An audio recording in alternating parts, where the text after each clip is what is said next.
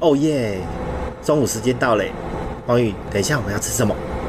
嗯，我想想哦，啊，我不知道哎。Hello，欢迎来到企业营养五四三，我是营养师黄鱼，我是管理顾问 Hanson，今天是我们的特别节目。对呀、啊，为什么会有特别节目呢？这个就要问一下我们的 Hanson 了。为什么我们今天这个特别节目是为你开的耶？我跟你讲，我记得是上个礼拜的时候，有一天就发烧，然后我吃了两颗、三颗，诶，我记得是三颗普拿疼都没有效。嗯然后我的发烧一直压不下来，一直维持三十八点五，我就觉得我人生里面好像没有一次像这样的一个发烧的经验。然后我就想说怎么怎么办？怎么？当天我还记得很清楚，我那天跑去客户那里去做完简报之后，立马就坐了计程车跑到马街医院去挂急诊。而且重点是那天早上其实我们还录音诶。对，晚上你就跟我说你人在挂急诊，说我们早上见面的时候你不是整个人还好好的吗？对对对。然后可是我旁边的黄鱼居然都没有发现我已经身体到不行了。你看我都会给，完全不知道。所以晚上听到 Hanson 说他在挂急诊。正好说。发生了什么事吗？我记得我们今天早上还很有朝气的在录音，所以你到底发生了什么事？这是我人生第一次挂急诊，然后直接去住院的一个经历。然后在这住院的过程中，其实人还是很不舒服，因为我得的是肠胃炎。那为什么会得肠胃炎呢？其实也是我自己丝毫应该啦，因为前面的时候肠胃炎已经有一点点征兆。那这个征兆就是说，哎，我觉得我肚子一直有闷闷的的感觉，然后甚至于有时候会拉肚子，但我不以为意，所以我就把想说，哎，那我就多一点休息，也好死不死，最近一两个礼拜都没有机会休息。对，你的最近的行程听说都挺满的。对，加上要顾小朋友的作息，所以其实我通常都是晚上十点以后才开始忙白天工作没有办法完成的事项。也因此这样，我大部分睡觉的时间都是凌晨两三点左右。那本来应该要好好的休息，然后身体也跟我讲说：“哎，你要休息，你要休息的。”可是我都没有听他的，所以就导致说我的肠胃炎就越来越严重。你知道我去做验血报告之后，我自己都吓一跳。怎么说？因为白血球标准好像是一万左右，嗯、可是呢，我那天就高啊一万五。哦，然后还有一个是。严重呢？对呀、啊，还有一个是发炎指数，我的发炎指数那时候我记得也超高，然后标准好像是一，但是我那时候好像也是差不多快要三四十左右。那我就跟医生讲说，我能够回家休息就好了嘛。他说，这时候如果放我回家休息，其实对不起他自己的医生专业。我说。真的有那么严重吗？所以他就说这样太危险了，还建议你还是要住院。那我说，因为现在医生都很客气，实质上说我就是应该要住院的啊。对，对，对，对，对，所以就因为肠胃炎，然后就从急诊转到住院。然后在这住院的过程中，也没办法吃东西，只有打葡萄糖、食盐水。重点是在于那抗生素也不能吃东西。我就说，哎，可我肚子很饿呢。然后医生就勉为其难的给我喝一些米糠水。我觉得说第人生第一次喝米糠水，居然是粥上面的一层水，连连渣都没有，连粒也没有。然后每天就是一小小杯。我想说，哇，真的是肠胃可以得到好好的。休息躺在那边躺了两天，所以其实在这段时间，我真的有点后悔之前为什么没有好好的照顾我的营养。所以在这次呢，我就拜托黄鱼营养师来跟我们分享一下说，当我们有肠胃炎的时候，我们怎么样去照顾自己？你已经轻忽了，或者是那段时间没有办法好好的休息，那经过住院的情况下，我们怎么样在出院之后也要好好调理我们的肠胃？因为我发现说这段时间好像是肠胃炎好发的季节，周遭有很多的同事、朋友、伙伴，然后甚至于我女儿也都因为肠胃炎而住院。所以特别请黄云营养师来跟我分享，那我们如何去好好的照顾我们的肠胃，通过一些营养的可能是处方或者保健食品的方式来协助我们肠胃的照顾。好啊，因为最近其实好发肠胃炎是因为季节转换的时候，很多人会有过敏的症状发生。是，那过敏其实不会只有单纯是有些人是鼻子爆炸嘛，鼻子过敏；有些人是皮肤过敏，比如说会起疹子啊这些的。那有些人的过敏可能就出现在是我们的肠胃。嗯。再来就是开学了，对，开学就会有一波小朋友的那个肠胃炎的热潮，像什么轮状病毒吗？那然后诺诺罗这种，那其实这个很大一部分就是跟清洁有关系啊，因为你知道小朋友就是那个下课了哇就跑出去玩了，对，然后回来的时候就中午吃饭之前，老师一定会说大家要去洗手。啊，老师上面讲，小朋友下面不一定有在听，嗯、就说哦肚子好饿，我要赶快吃，但是他可能刚刚摸了一些脏东西，他就顺便把这些东西吃到身体里面去。因为小朋友的抵抗力比较差，就容易会有肠胃炎。那这个肠胃炎回来就爸妈就爆炸了，对，因为爸妈可能就要照顾小朋友，要带他去看医生，不管是住院什么的，对，然后爸妈就累了，对，爸妈累了之后，肠胃炎就找上爸妈了，对，所以才会有一种是一人就是一人感冒，全家感冒，而且只要是家里的小朋友感冒，爸妈基本上后面就中了。那、嗯、那个中某部分是来自于可能真的是病毒比较强。再来，另外一部分是为了要照顾小朋友，其实爸爸妈妈也真的就没有办法休息。是，没有办法休息这件事情，我觉得有点难克服诶，因为就像说我刚刚讲的工作压力啊，嗯、或者是为了让小朋友有好的作息，事实上都会牺牲到自己的能够休息的时间。如果说可以的话，当然是以休息为主。那如果真的不行的话，你这边有没有什么秘方可以帮助我们？那透过一些营养素的补充，让我们的肠胃可以更强壮、更健康。好，我们先来讨论一下，以肠胃炎来说，那 Hanson 也是刚康复回家嘛？对。那这个时间点呢，其实有一些食物是不能吃的，例如。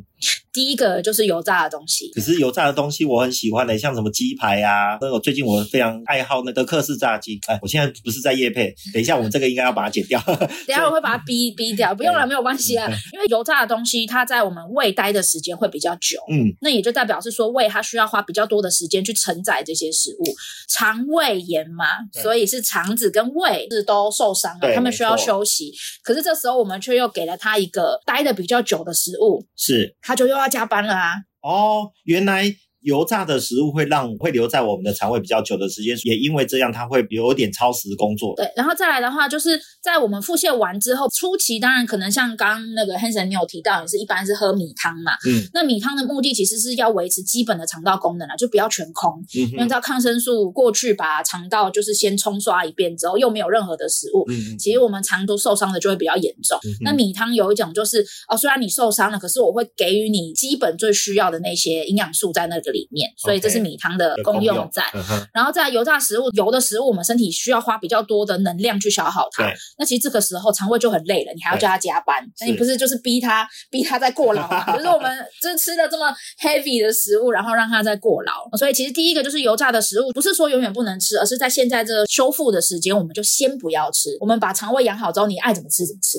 那如果油炸再加上辣的，不是双重刺激到我的肠胃？因为不知道为什么，当年纪大了，只要吃一点点辣的。肠胃就会不舒服。那这个辛辣的食物是不是相对刺激到我们的肠胃呢？对，因为辣它本身其实是一个痛感，那它这个它会去刺激我们的肠胃。还有就是像除了是辣的之外啦，还有比如说像咖啡因跟酒精，其实也对我们的肠胃都是相对比较刺激的。所以其实，在恢复的这个时间，第一个就是所有的刺激性的一些，比如说像胡椒啦、辣椒啦这样子，它本身就是带有比较重的味道，调味料要尽量的避免之外，还有就是酒精跟咖啡，我们也暂时避免。咖啡也不行哦，嘿，因为咖啡因。本身也是会刺激我们的肠胃的一个成分哦。OK，然后再来的话呢，就是我们的甜食。甜食为什么？甜食不是平常就在吃吗？像水果啊、蛋糕这类的东西，我觉得吃甜食跟吃水果，某个角度可以抚慰我的心灵。你要抚慰心灵，吃水果就好。蛋糕、糖果、甜点类的不要，因为第一个是糖的话，它本身的在我们肠胃里面呢，会增加我们肠道的渗透压，一样也是给肠道压力。嗯、再来就是只要是甜点、糕点类的，在制作的过程中油加的一定不少哦。那就回到我们刚刚前面第一个讲。的油炸类的食物，对，那一样就是对于肠胃来说，它是一个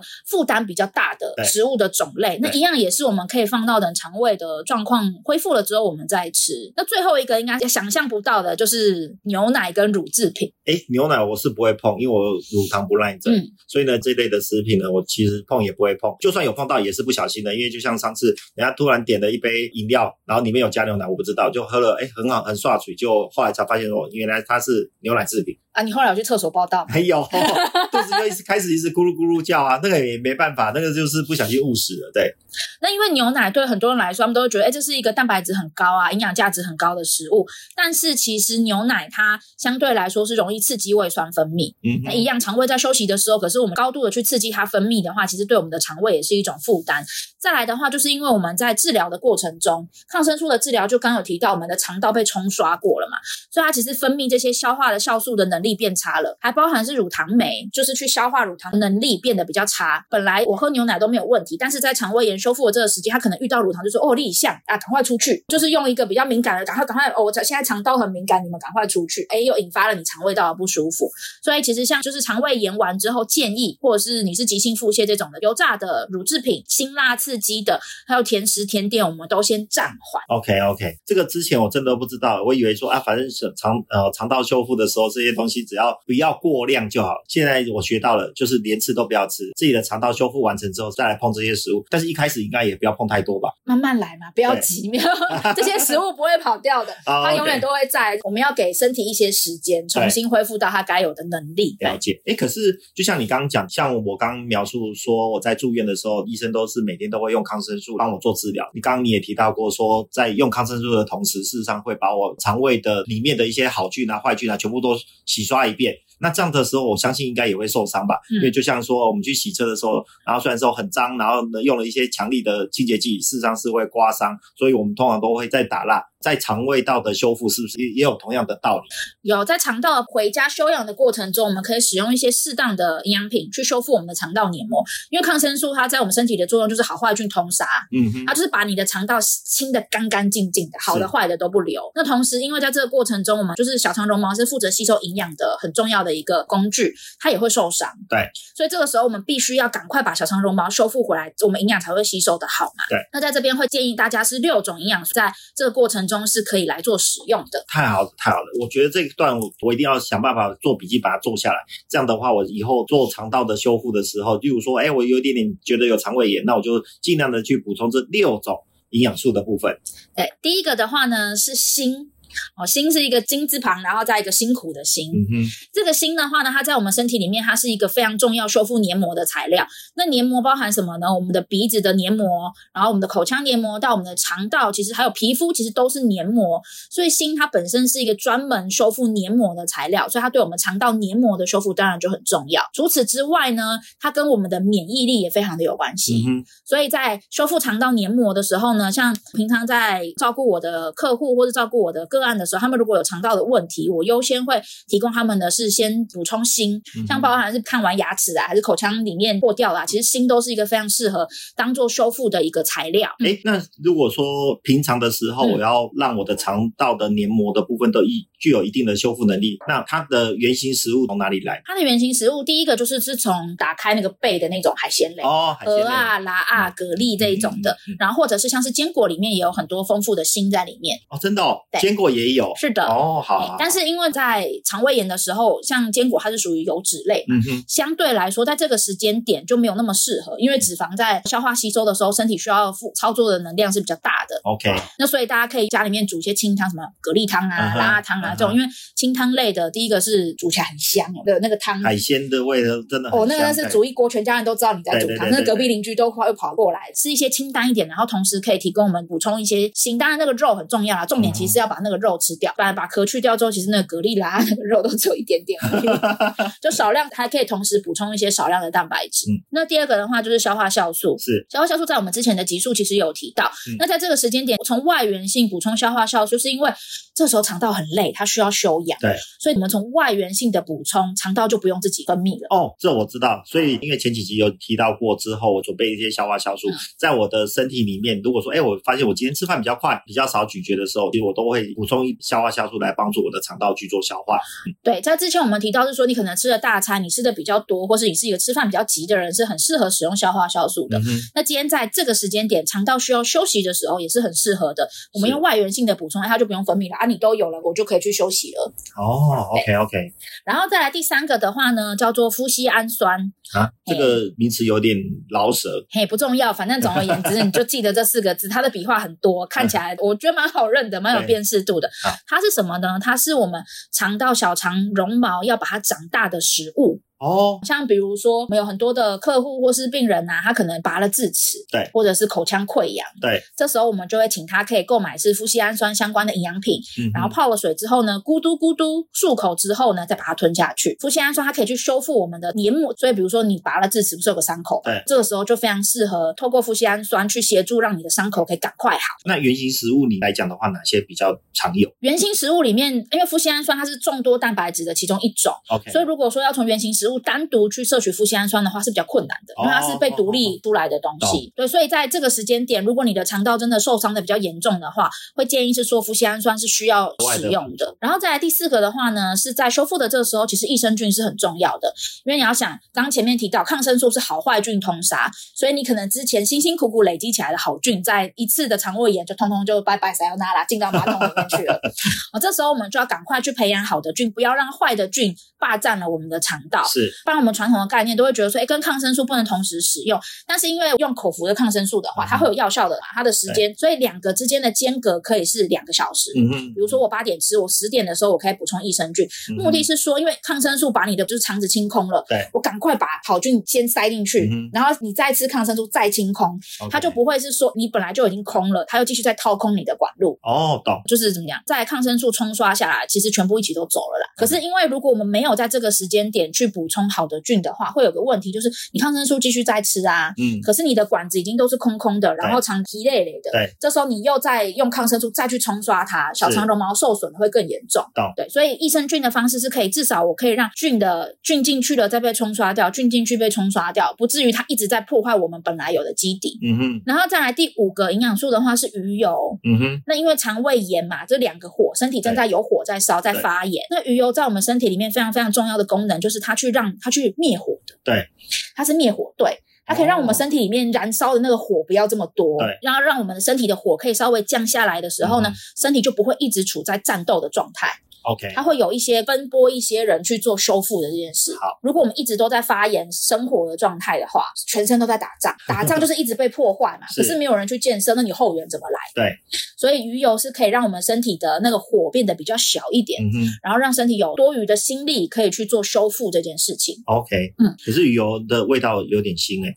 你可以用吞的哦，好，你可以不用咬破它，你可以用吞的。好好好。然后，如果大家有真的很害怕那个鱼油的味道的话，其实也是有出鱼油软糖啦。哦，对对对对对。因为其实现在市售蛮多的鱼油，它都是做可以咬破的，嗯哼，它的那个味道适口性都还不错，嗯，但是要看品牌啦。还有就是我习不习惯这个味道，OK。所以大家可以自己去挑选自己觉得哎比较符合自己需求的，嗯哼。或是像有些鱼油很大颗，有些人不爱不会吞药的哦，嗯，看到那一大颗都头痛了，那这时候就可以挑选是比较小颗的。那只是一次相对，你可能就要吃比较多颗，但是至少比较好吞嘛。嗯，最后一个营养素是常备的，也是最基本的，就是 B 群。因为其实大家知道肠胃炎啊，有的人是可能像你是发烧，你可能没有一些肠胃的症状。嗯，那我们的伙伴他是上吐下泻嘛。天哪！上吐下泻会发生什么事？你会一直不停的流失水分。对。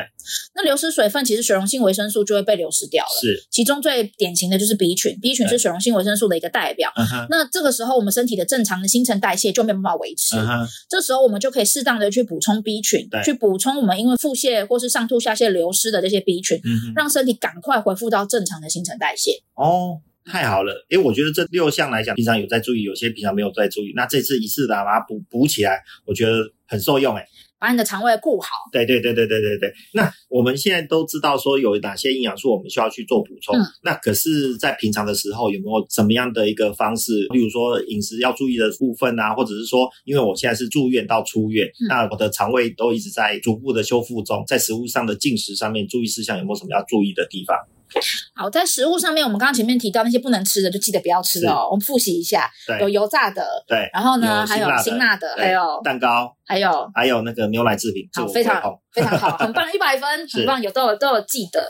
那我们在食物的选择上，初期的话，像比如说 Hanson 你在住院的时候提供的是米汤嘛，对，没错。那其实出院返家的时候，如果你的肠胃没有很明显的症状，就是上吐下泻那些症状，其实已经缓解的时候，这时候其实我们就可以适量的开始吃一些白饭啊。稀饭啊，或者像是马铃薯泥也可以啊，然后或者是白吐司，对。当然这边白吐司有一个非常非常重要的地方，大家要留意，不要去买什么生吐司啦、牛奶吐司，或是瑞穗吐司，它比较大片，不是正方形的，它是长方形的那一种，那一种通常它在制作的过程中，油跟奶一定加哦，它吃起来比较香，比较好吃嘛，对对对。你如果大家是吃最基本的白吐司，是干干的，没味道，对。但是那个它里面的成分是单纯的，嗯哼。